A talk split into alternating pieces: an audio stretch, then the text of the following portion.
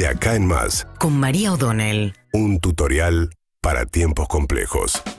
Bueno, ayer hablaron dos exfuncionarios eh, que de alguna manera formaron parte o del equipo económico o de la cercanía a Alberto Fernández. Y es interesante para pensar un poco por qué algo este gobierno le fue como le fue, ¿no? Incluso hablando en pasado de un gobierno que al que todavía le faltan 10 meses, pero que da la sensación de que es un gobierno que de alguna su suerte está terminada, en el sentido de que eh, no, no parece muy apresurado hacer un balance a esta altura de un presidente, además que al decidir que se sale de la carrera electoral, de alguna manera también cierra un ciclo, ¿no? Faltan obviamente 10 meses, las elecciones y ver cómo termina y cómo llega en una circunstancia muy difícil con una gran escasez de dólares, gran escasez. Desde el miércoles pasado a la fecha el Banco Central perdió más de 400 millones de dólares. O sea, el dinero del dólar campo no apareció en la medida en que esperaba el equipo económico, que si bien logró frenar la corrida del dólar blue y logró bajar, eh, digamos, los dólares financieros, está en una situación muy delicada hacia adelante por el faltante de dólares. Pero bueno, más allá de eso, decía que aparecieron dos exfuncionarios, que es interesante para ver qué, qué- falló o, qué, cómo, qué es lo que no funciona de este gobierno. Eh, eh, por un lado salió Culfa, que había sido el ministro de Desarrollo Económico, un hombre realmente del equipo económico más cercano a Alberto Fernández, que habían llegado con la idea de decir, bueno, vamos a corregir cosas que ellos eran muy críticos de lo que fue sobre todo el segundo gobierno de Cristina Kirchner, pero los dos gobiernos de Cristina Kirchner, porque siempre que habla del primer gobierno de Néstor Kirchner, Alberto Fernández es muy elogioso, la idea que había superávit comercial y había superávit fiscal, etcétera, etcétera. Matías Culfas ayer dijo que vuelven a cometer el mismo error, que yo creo que es uno de los errores más graves que comete este gobierno, que tiene que ver con sostener y volver a congelar tarifas de manera tal de volver a crear el problema de los subsidios de los servicios de públicos, luz y gas, que sigue siendo un sistema, y lo dijo Culfas y lo decía todo el tiempo eh, Martín Guzmán, que financia las clases medias y altas a costa de los pobres porque se genera, se financia con inflación digamos,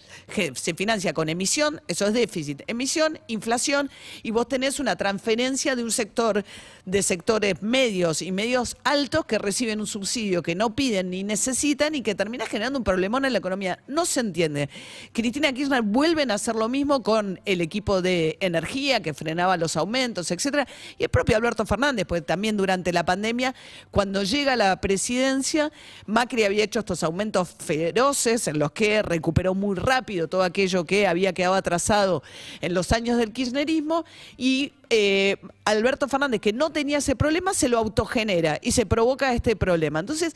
no se entiende, pues decís, bueno, pero vos lo escuchás a Guzmán, lo escuchás a Culfas y decís, dos integrantes del equipo económico, decir, eh, fue el peor subsidio del mundo, ¿y por qué lo sostuviste todos estos años? Bueno, ahí Culfas lo que dice es, hubo un internismo feroz, es cierto que tuvimos la pandemia, tuvimos la guerra después, la sequía, él dice, hay pocos eh, gobiernos que hayan tenido tantos problemas todos juntos del contexto internacional,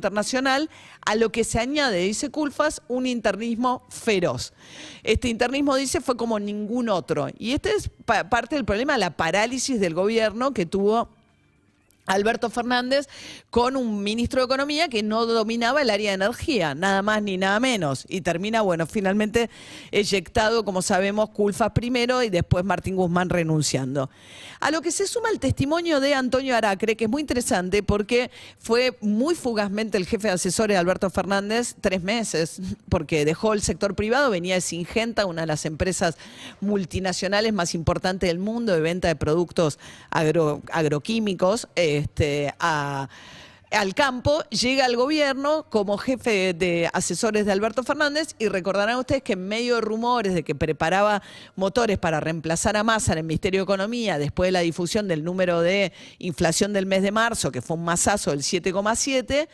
sale la versión de que Alberto Fernández había recibido una propuesta de parte de Aracre, qué hacer con la economía, etcétera, y termina Aracre desplazado del gobierno. Ayer habló con Nacho Girón, la nota de culpa fue de Ernesto Terenbaum. Este, ayer habló con Nacho Girón y dijo en la CNN Radio, eh, Aracre, que bueno, que efectivamente él le había llevado una propuesta a Alberto Fernández, que él le parecía que había cosas que se podían hacer. Dijo que si hay un plan de Massa, él no lo conoce, porque Massa lo único que hace es eh, eh, llevar adelante lo que algunos llaman despectivamente el plan llegar. Cuestión que en el relato que él hace, dice, lo que pasa es que Alberto Fernández es muy radial. A todo el que va le dice, sí, dale, fíjate. Después no avanza con ninguno, no arma equipos. Entonces, eh, digo, ¿se entiende por qué Massa se enoja en el relato del propio Aracre? Va Aracre, el jefe de asesores, le dice algo sobre el área de economía, le dice, ah, dale, traeme una propuesta escrita, donde Aracre cree además, y lo dice, que el dólar oficial está atrasado, y eso dispara la versión de que el gobierno prepara una devaluación o por lo menos, sobre todo por la falta de discreción de alguien que cuenta esta historia. Entonces tenés un Alberto Fernández que tiene un internismo feroz, como dice Culfas, pero que además resuelve muy mal sus conflictos internos y conduce muy mal. Ayer, de hecho, volvió a pasar otra desinteligencia en áreas tan delicadas como economía, que fue que sale el INDEC y dice, ah, bueno, por veda electoral, veda electoral, no sabemos qué tenía que ver difundir un número de inflación con la veda electoral, que es el momento en que se le prohíbe a los candidatos seguir pidiendo el voto de la gente. No tiene nada que ver con la difusión de un, número como el de inflación, salvo que presumas, que es lo que presumen, que va a ser tan malo que va a perjudicar a los candidatos oficialistas. Tenía que salir el viernes de la semana que viene ese número. Entonces dicen, bueno, no, por, como hay elecciones en cinco provincias, lo pasamos al otro lunes, del 12 de mayo al 15 de mayo.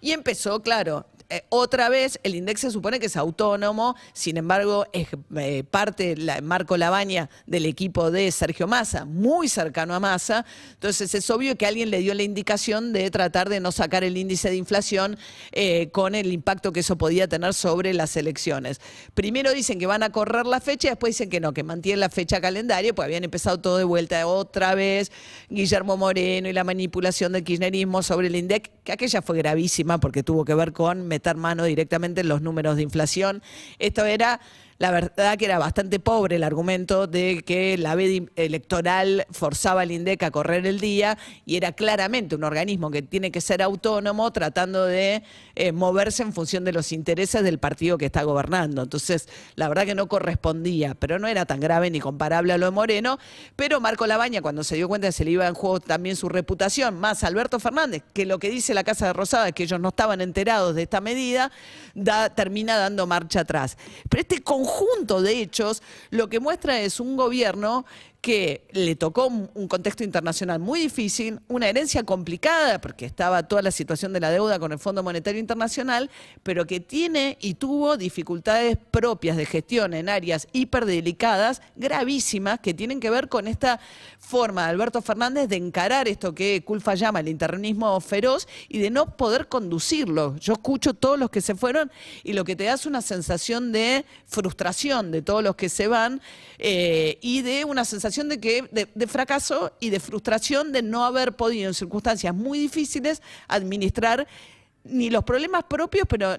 la, interna también es una responsabilidad de Alberto Fernández haber en todo caso decidido muy tardíamente que iba a tratar de conducir las cosas de prescindiendo la opinión del kirchnerismo, sobre todo en área de energía, que ellos habían asumido con la plena convicción de que eso había sido un problema que tenían que revertir en este gobierno y no lo hicieron. Seguimos en Instagram y Twitter. Arroba Urbana Play FM.